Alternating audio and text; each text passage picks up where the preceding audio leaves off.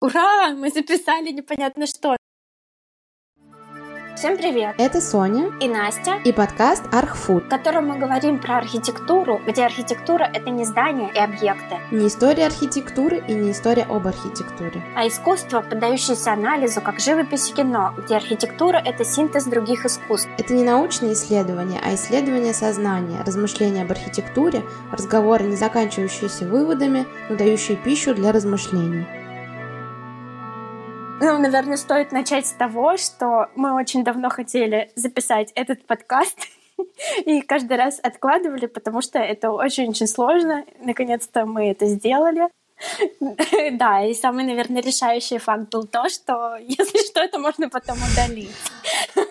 Да, в общем, пилотный выпуск Архфуд. Начнется с темы синтез. Поскольку это подкаст про архитектуру, мы попытаемся сфокусироваться именно на архитектуре, какие области в искусстве затрагивает архитектура, что влияет на архитектуру и на что влияет Синтез искусств — это тема, давно волнующая общество архитекторов. К ней действительно сложно подступиться, но мы решили сделать именно синтезом первый эпизод, потому что он... Почему мы выбрали... Почему мы выбрали синтез? Да.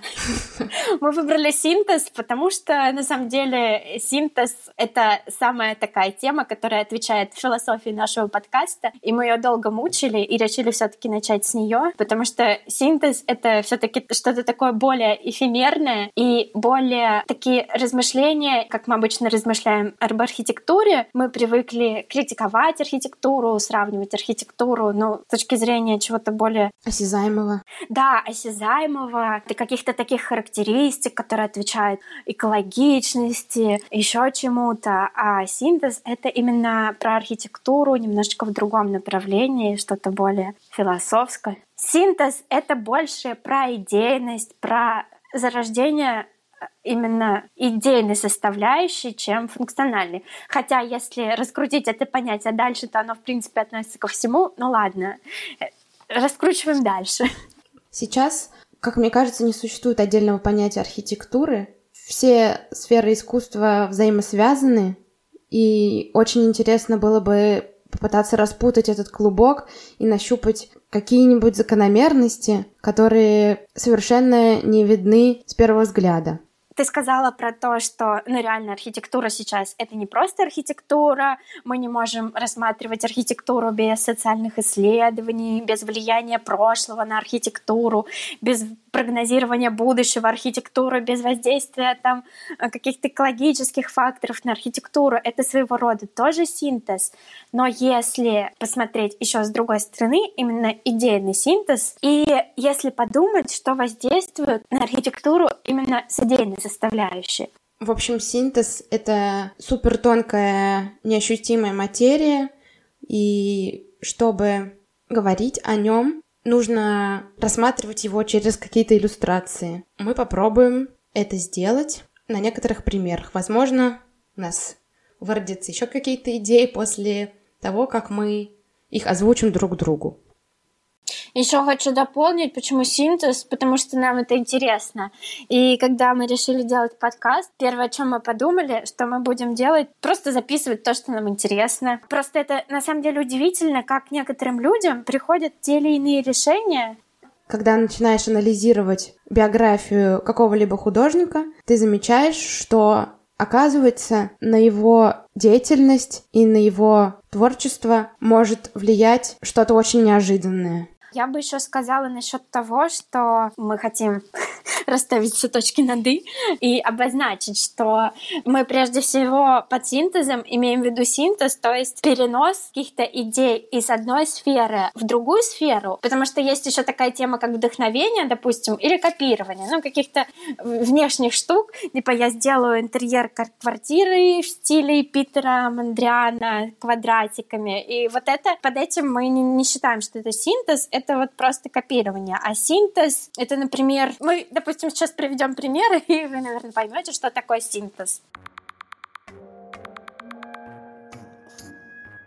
Тинкер Хэтфилд, ведущий дизайнер Nike, приехав в Париж, увидел неоднозначно для того времени сооружение Центр Помпиду, построенный Ренцо Пьяно. Все технические конструкции этого здания вынесены наружу. Ренцо Пьяно выкрасил все в базовые цвета. Тинкера Хэтфилда очень впечатлило это здание. Именно оно натолкнуло его на мысль выставить на показ подушку в Air Max One. Вокруг его эскизов разгорелись жаркие споры. Многие считали, что он зашел слишком далеко. Многие даже требовали его увольнения и говорили, что такую уродливую обувь никто не купит, что никому не нужны кроссовки с оголенной уритарной подушкой. Эта история является очень показательным примером синтеза, потому что Хэтфилд увидел вынесенные конструкции на здании и вынес их на кроссовки. То есть это показывает, как прогресс в одной сфере может повлиять на прогресс в другой сфере, потому что эти кроссовки были инновационными. И также это показывает, насколько мы можем раздвигать наши границы в современном понимании на примере чего-то совершенно другого, никак не связано с нашей деятельностью. Но, честно сказать, напрашивается один вопрос, к тебе, Настя. Не конкретно к тебе, а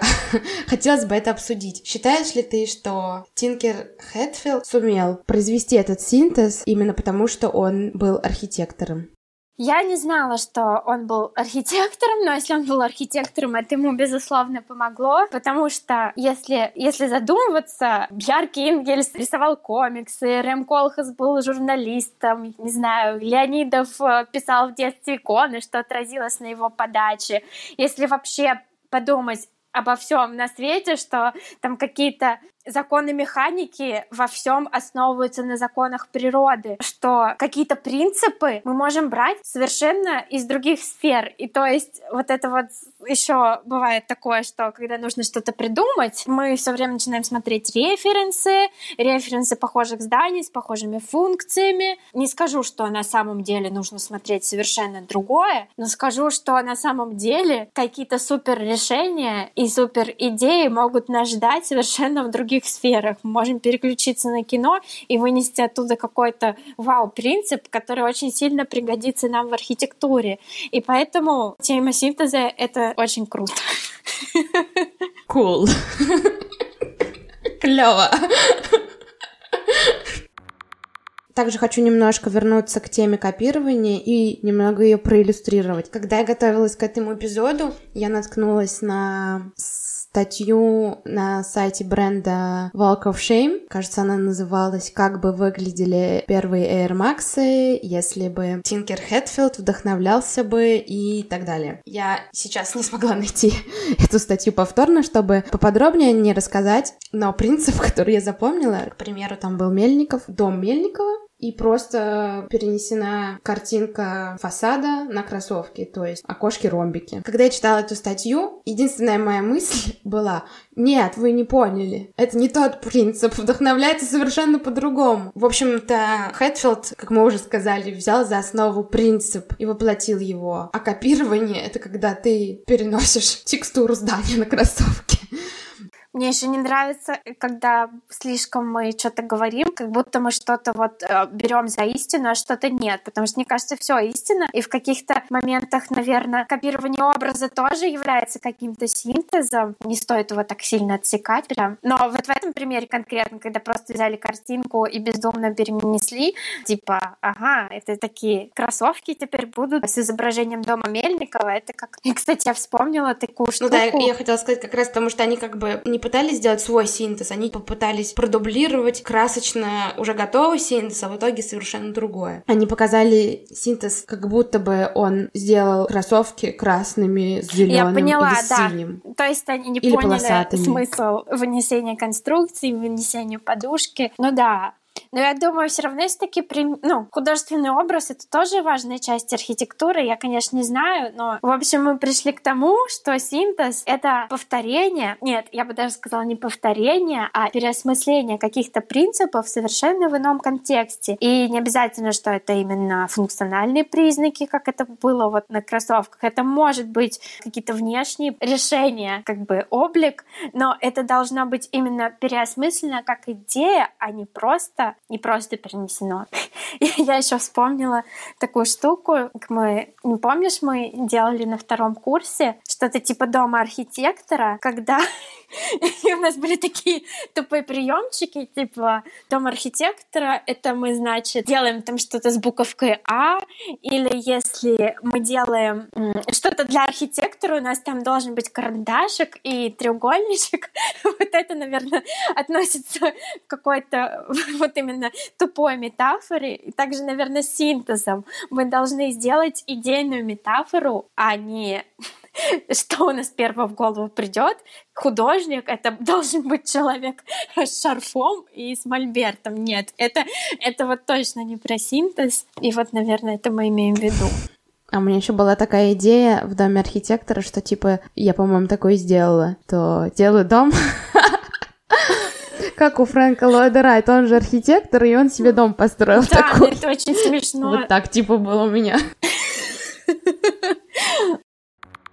Мы говорили про то, что это другая интерпретация каких-то идей, и мне кажется, очень классно рассмотреть это на примере того, я очень люблю авангард, и, в принципе, авангард в архитектуре чуть-чуть попозже, чем авангард э, в живописи и в литературе, и известно, что в архитектуре авангарда у нее очень большое влияние оказала живопись. То есть, когда зарождалась такая абстрактная живопись, авангард. Но фишка в том, что в живописи суть была в откате от реализма. Художники старались показать как бы внутреннее содержание, которое полностью ломает форму и которое полностью ломает обычное восприятие. То есть мы не должны воспринимать предмет таким, какой он есть. Это должен быть не предмет, это должны быть такие штуки, которые вызывают у нас эмоции. И вот эти формы, они в живописи были обусловлены именно отказом от рационального в пользу иррационального. А, а что мы видим, что в авангардной архитектуре, а что мы видим в архитектуре авангарда, они вдохновились сами формами, но в архитектуре эти формы были как раз-таки обусловлены функциями. То есть, если в архитектуре до, то касается, в принципе, всех стилей, это было здания выглядели, в принципе, как коробки, которые мастер зодчий должен был украсить в стилях в зависимости от времени. То есть, ну, мы видим там барочное здание или здание классицизм. По сути, это все коробки. Архитектура, именно конструктивизм — это совершенно новое мышление. Это мышление было вдохновлено формами живописи, которое родилось от иррациональных, бессодержательных форм, но в архитектуре эти формы, форма в форме, то есть то, что фасад не плоский, они были наполнены именно функциональным содержанием. То есть идея одна, но суть совершенно другая. Это, мне кажется, такой прям суперсинтез.